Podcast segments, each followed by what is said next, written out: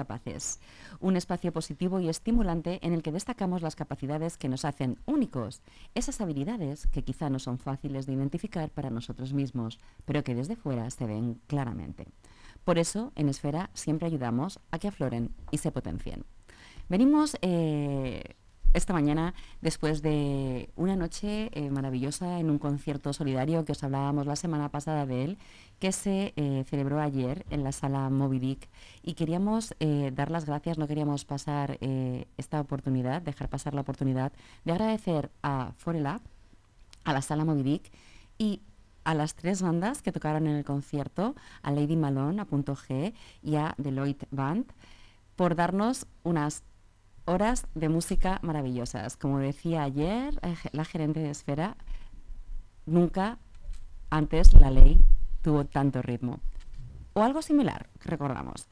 Bueno, eh, en Fundación Esfera, como os comentábamos, y después de hacer este pequeño impasse para, para agradecer la participación de todos los que acudieron al concierto y de todos los que lo hicieron posible, nos caracterizamos por no limitar las capacidades, para favorecer esta filosofía tenemos diversos proyectos e iniciativas. Y hoy eh, vamos a hablar de una de nuestras iniciativas, que es el Centro de Atención Temprana y de Estimulación, eh, con Silvia Martín, que es logopeda y estimuladora en el Centro de, temprana, de Atención Temprana perdón, de Fundación Espera.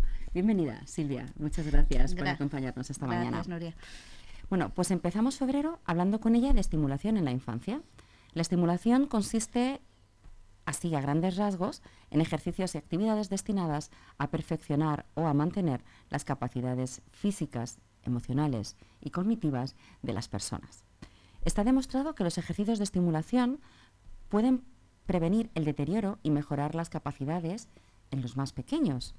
La efectividad de la estimulación está probada científicamente también y seguro que conocemos el término de plasticidad, que es una forma de decir que somos bastante eh, maleables, ¿no? Y más en edades como de las que vamos a hablar hoy, entre 0 y 6 años, porque podemos adaptarnos a las demandas del medio externo y gracias a esto la estimulación temprana puede producir cambios físicos en el cerebro y en el cuerpo, creando nuevas conexiones y evolucionando para adaptarse a nuevas experiencias.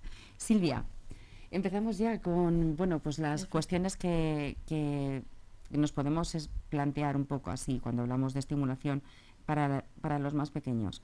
¿Qué papel eh, juega la familia en esta terapia para el desarrollo de los niños? Pues yo diría que, juega el papel más mm. importante. O sea, eh, normalmente en atención temprana los niños reciben una media de tres tratamientos, que eso supone, eh, las sesiones son de 45 minutos, pues algo más de hora y media a la, semana. Eh, sin embargo, con los papás es donde más tiempo pasan, es el entorno, donde empiezan a crecer como personas, donde realmente se, se da el aprendizaje más natural, eh, tienen a los papás como modelos. Entonces sí que nosotros siempre resaltamos mucho la importancia de la familia y que, que trabajemos siempre en equipo. Nosotros eh, les escuchamos, eh, el tratamiento se adapta principalmente al niño, pero también a las necesidades que surgen dentro de la familia. Y es verdad que necesitamos el apoyo de, de, la familia a la hora de, que sigan las pautas que les damos para que complementen nuestro tratamiento. Si estamos trabajando eh, temas de autonomía, temas de que el niño se calce y luego en casa no, no nos apoyan y le siguen por prisas, por lo que sea que a todos nos pasa de forma puntual, eh, el tener que calzarle, bueno, pues el, el, trabajo que hemos hecho nosotros durante la semana realmente no, si no se ve reforzado en casa no, no se consigue. No conseguimos que el niño generalice ese aprendizaje, lo puede hacer con nosotros en sesión y luego llega a casa y el comportamiento sigue siendo el mismo. He puesto el ejemplo de autonomía, pero lo mismo pasa con el lenguaje, con temas cognitivos, con, todo. Entiendo. Muchas gracias. Continuando con preguntas que quizás tengan que ver bastante con las familias, ¿a qué signos deberían poner especial atención las familias para acudir con sus hijos al especialista y qué supone el hacerlo en tiempo? Vale, pues esto es un tema un poco que tampoco queremos lo de que crear alarma. Es verdad que el desarrollo infantil, los dos primeros años, pues sí que hay unos ítems que más o menos están generalizados en todos los niños, pero es verdad que el ritmo en los dos primeros años de los niños puede variar eh, bastante. Eh, no Hay niños que antes de los 12 meses empiezan a andar y hay otros niños que a lo mejor hasta los 14 o 15 no andan. Entonces, bueno, esto hay que ser precavidos, que tampoco eh, porque el niño del cole, el niño con el que voy en el parque ya hace esto y mi hijo no, directamente voy corriendo al pediatra y me alarmo. Pero bueno, sí que hay ciertas alarmas, pues por ejemplo, cuando son muy chiquititos, cuando son bebés, pues a nivel motor, pues un niño ya de 3, 4 meses pues debe mantener eh, lo que es el control cefálico, el cuellecito tiene que mantener la cabeza, eh, a partir de los 6 ya tiene que poder sentarse, a nivel de lenguaje pues ya tienen que aparecer los 6 meses o que, le llamen la atención los ruidos, que él produzca balbuceos, eh, que nos sonría, que esté atento a estímulos sonoros. Eh, por ejemplo, igual la aparición de las primeras palabras, pues al año ya tiene que haber palabras. Todo eso sí que nos puede dar eh, signos de alarma, que no responda a su nombre. Eh, temas así, pues sí que hay que, tratarlos. Eh, no, no preocuparnos en exceso, pero sí que ocuparnos de ellos. Sí que acudir primero siempre a atención primaria, al pediatra, que lo valore, que vea si es necesario que remitirnos a otros especialistas. Y lo que decía es que, bueno, pues a nivel de eh, eh, el tiempo, el tiempo es oro. Eh, entonces, eh, son procesos luego muy que hay mucha burocracia, que son muy largos. Entonces, realmente si un niño necesita atención temprana, cuanto antes nosotros eh, iniciemos el trámite, le vea al pediatra, nos remita al neurólogo, no, pues es tiempo que estamos ahorrando porque luego hay mucha lista de espera. Entonces, eh, tenemos que, insistir a veces y, estar muy pendientes de estas cosas para, para en cuanto que se pueda empezar con la estimulación y con la atención temprana lo antes posible. Muchas gracias. Como decías tú, para no tener que preocuparnos, ocuparnos, pero sin necesidad de alarmarnos, es pues poner atención a las señales. Em, y, ahora una pregunta un poco más generalista, pero para que podamos entender, ¿cuáles son los beneficios de la estimulación? Bueno, la estimulación, digamos que es el tratamiento ahora mismo que más eh, eh, los niños cuando nos llegan a nuestro equipo, al CAT de Leganés, y voy a a todos los centros de atención temprana, vienen con unos tratamientos prescritos de, del CRECOVI, que es bueno, que es el centro regional, que es el que valora a los niños y es el que determina si realmente es necesaria esta, esta atención temprana. Eh, es el tratamiento que quizá más, eh, más se recomienda. ¿Por qué? Bueno, pues porque engloba lo que es todo el desarrollo del niño, pues a nivel cognitivo, a nivel motor, a nivel de lenguaje, a nivel social. Entonces, bueno, eh, es verdad que eh, se trata de forma más global todo ese desarrollo del niño y eso, pues, el que vaya todo ese desarrollo de forma unida, pues ayuda a que luego no haya otro tipo de problemas. Eh, está claro que si un niño tiene un problema de lenguaje, le va a afectar a su área social. Entonces, bueno, es un tratamiento eso que es muy beneficioso porque se tratan todas las áreas y de forma global y además es el tratamiento que se da el, primero que puede recibir un niño de, meses, se puede trabajar ya lo que es la estimulación. Claro, desde los cero hasta los seis años en estimulación temprana, ¿verdad? En el contexto actual, una duda que quizás le surge a, muchos padres, eh, en un contexto en el que la tecnología desempeña un papel tan principal en nuestra vida, ¿no? ¿Cómo afecta esto al desarrollo de los más pequeños? Pues a ver, sin duda afecta, afecta y de hecho, bueno, por ejemplo, ahora lo, que es la Organización Mundial de la Salud sí que recomienda que hasta los dos años los niños no, no usen pantallas, pero pantallas, eh, quizá la televisión siempre ha estado, pero ahora es que llevamos la pantalla, la pantalla eh, eh, la llevamos con nosotros mismos, ¿no? Entonces está en el móvil, está en el tablet. Entonces, bueno, pues hay que entender que está ahí, que los niños crecen con ello, que entonces como, como padres, como terapeutas, pues lo que nos queda es convivir con ello y, un poco el, esa, lo atractivo que resulta para un niño desde pequeñito en la tecnología, pues utilizarlo como un poquito en beneficio, ya que tiene esa atracción, pues vamos a aprovechar y por ejemplo cada vez hay más aplicaciones educativas eh, y eh, podemos acompañar, a veces se entiende como que la tecnología aísla al niño, eh, la tecnología, claro, sí, podemos dejarle con el móvil, con el tablet y, es lo más cómodo, pero, pero es como cualquier otro juguete, ¿no? Pues no es lo mismo dejarle jugando solo a los coches que que juguemos nosotros con él. La tecnología pasa lo mismo. Si el niño está viendo vídeos, pues eh, el acompañarle, eh, el compartir lo que se está viendo, pues puede ayudar a que el niño señale, señala en la pantalla, que le resulta más atractivo que a lo mejor en, un, en una lámina o en un cuento. el, el, lenguaje, acompañar, es, eso, ya que es inevitable que el niño sienta esa atracción por la tecnología y que nosotros mismos la utilizamos a veces para distraerle, para pues vamos, pues es intentar darle un, pues otro uso. Entonces, bueno, pues teniendo las precauciones que hay que tener, pues como decía, hasta los dos años no recomiendan ni siquiera televisión, a lo mejor es, un poco excesivo, o bueno, sobre todo limitando el tiempo también de uso. Es muy importante, y acompañando al niño, sabiendo lo que ve y compartiendo con el niño lo que está viendo, que sea que la tecnología no sea es, el, foco principal, sino que está de acompañamiento, es el acompañamiento a una actividad que estoy compartiendo con el niño. Porque luchar contra ella ya, ya creo que vamos tarde. Ya. Claro, no, no es viable. Estamos en un mundo global precisamente por la tecnología, en el que tenemos todo muy a nuestra disposición, precisamente por la tecnología, pero no, deja de ser un negocio que naturalmente eh, su forma de seguir creciendo es eh, alimentándose de su consumo. Y se, se, genera ese consumo precisamente porque está diseñado para ello. Está diseñado para ello.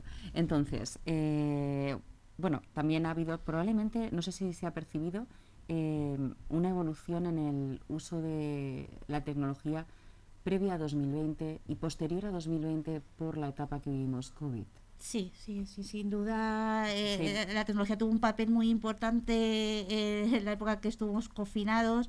Los niños eh, consumieron mucha más tecnología, es que recibían clases por tecnología. Su, su única relación con, el resto de compañeros era a través de ello. Entonces, sí, sí, que efectivamente. sobre todo se ha normalizado mucho más el uso y, se ha extendido mucho más el uso de, mm. tecnología, de jugar online, de de socializar, pero y sí que en niños pues lo, lo, notas, que hay niños que no responden a otros estímulos, que les enseñas el juguete más, eh, que hace más ruidos y todo, y es que se enciendes la pantalla en el ordenador y se, se enganchan, o no eres capaz de que señalen, estás trabajando con ellos el señalar para que se comuniquen, y sin embargo si les das un tablet, ellos saben perfectamente qué vídeo o no vídeo quieren, mm. pulsan en el icono de la fotografía en YouTube, pasan de pantalla, y son niños que luego tienen otras funciones súper limitadas, entonces sí que llama mucho la, la, atención que dices, claro, que para tener esta práctica, ¿cuánto tiempo de...? Claro, es, es una gestión del tiempo específica para, para, ese efecto al final. Eh, eh, ¿Cuántas plazas tenéis y cómo ha sido la, la, evolución de la demanda de plazas en el centro de atención temprana? pues mira, yo en lo que es en el centro de atención temprana llevo dos años. Cuando entré hace dos años eh, había aproximadamente 104 niños o así. Y ahora mismo, con la última ampliación que se ha hecho de plazas en enero, estamos eh, a 200 niños. Entonces, la verdad que ahí sí que hay que reconocer la labor que han hecho todos los compañeros, coordinación, dirección, porque el centro sigue siendo el mismo, nos hemos tenido que adaptar, hemos pasado a lo mejor de ser 15 profesionales, ahora ser más veintitantos los que pasamos. Bueno, bueno, pues eh, la verdad es que es un esfuerzo que estamos haciendo todos pero, pero bueno, se está gestionando bien. ¿eh? Eh, tenemos siempre las salas ocupadas, antes a lo mejor teníamos más nuestras salas, ahora hay que compartirlas, pero la verdad es que, que, bien y, y, lo preocupante no es que la parte positiva es que cada vez se, acuden más niños a atención temprana, pero siguen la lista de espera no baja, o sea, la, amplia, la comunidad amplía plazas, amplía plazas, pero sigue habiendo siempre lista de espera, con lo cual la necesidad de los niños está ahí y, mm. aún así no se, no se cubre. Claro, es cuestiones a estudiar, ¿no? Sí, a trabajar en ellas. ¿Y qué, qué profesionales eh, realizan terapia de estimulación temprana? Pues es, es, otro aspecto muy interesante de la estimulación. La estimulación eh, digamos que mm, así recoge los campos de lo que es a nivel cognitivo, a nivel motor, a nivel social y, de autonomía y a nivel de lenguaje, pues ahora mismo los centros de atención temprana, lo que es estimulación, lo estamos, los terapeutas que lo estamos impartiendo, pues somos logopedas, como en mi caso, eh, terapeutas ocupacionales, eh, lo que es algún compañero también de educación especial. Y bueno, a la hora de ver qué, profesional es el que eh, da esa estimulación, pues nos basamos un poquito en las características del niño y en lo que vemos que puede tener más carencias. Pues si es más a nivel motor, pues lo dan los compañeros o, o los psicomotricistas. Eh, si es más, eh, queremos trabajar más la autonomía, o, incluso ahora mismo hemos empezado a trabajar temas de sensibilización a la alimentación, lo hace más el terapeuta ocupacional. A nivel más cognitivo, funciones ejecutivas y y de lenguaje pues lo hacemos los logopedas o el profesor de, educación especial. Y bueno, está, está bien porque está enriquece mucho, es un tratamiento que se da desde distintas áreas y que, aunque todos vamos un poco en la misma línea, pero cada uno hacemos un poco desde nuestra formación y desde nuestro punto de, claro, Y cada uno con diferentes metodologías, entiendo, ¿no? ¿Cuáles son las más pioneras que, pues por decir, los avances que podrías destacar Vale, eh, pues lo que es metodologías es verdad que, efectivamente cada uno somos un, terapeuta distinto y vamos utilizando muchas. Ahora mismo, pues eh, quizá, sobre todo para nivel cognitivo, nivel lenguaje, se utiliza mucho la metodología TIC, eh, bueno, que está muy basada en lo que es eh, sesiones, sobre todo en autismo, sesiones estructuradas, con tiempo, todo muy visual pero tampoco somos muy rígidos en la metodología que usamos. O sea, es uh -huh. cada, principalmente nos adaptamos a cada niño, a lo que el niño necesita y lo que funciona con ese niño, porque hay cosas que te funcionan con un niño que tiene el mismo diagnóstico que otro y con él y luego no claro. funciona. Entonces, es verdad que en cuestiones de metodología somos todos muy, muy abiertos y bueno, pues vamos aprendiendo unos de otros, también recibimos formación.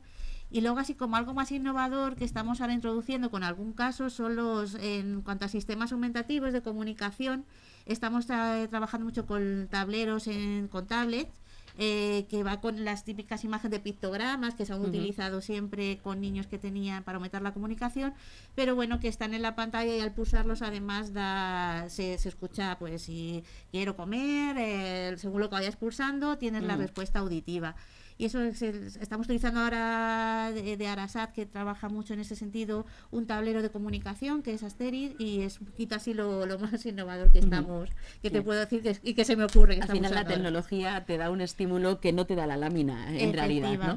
tenía, la, tenía, soporte del terapeuta es, el dibujo es el mismo pero claro ahí al niño sí. en pantalla pues eso le llama mucho la más la atención mucho más sonido. portátil mm, claro, claro. claro. Mm. bueno más actual también también eh, ¿Cómo es de importante el ambiente y el contexto para el desarrollo de la terapia? Pues también depende del niño, pero eh, para todos, para todo es, es importante. Eh,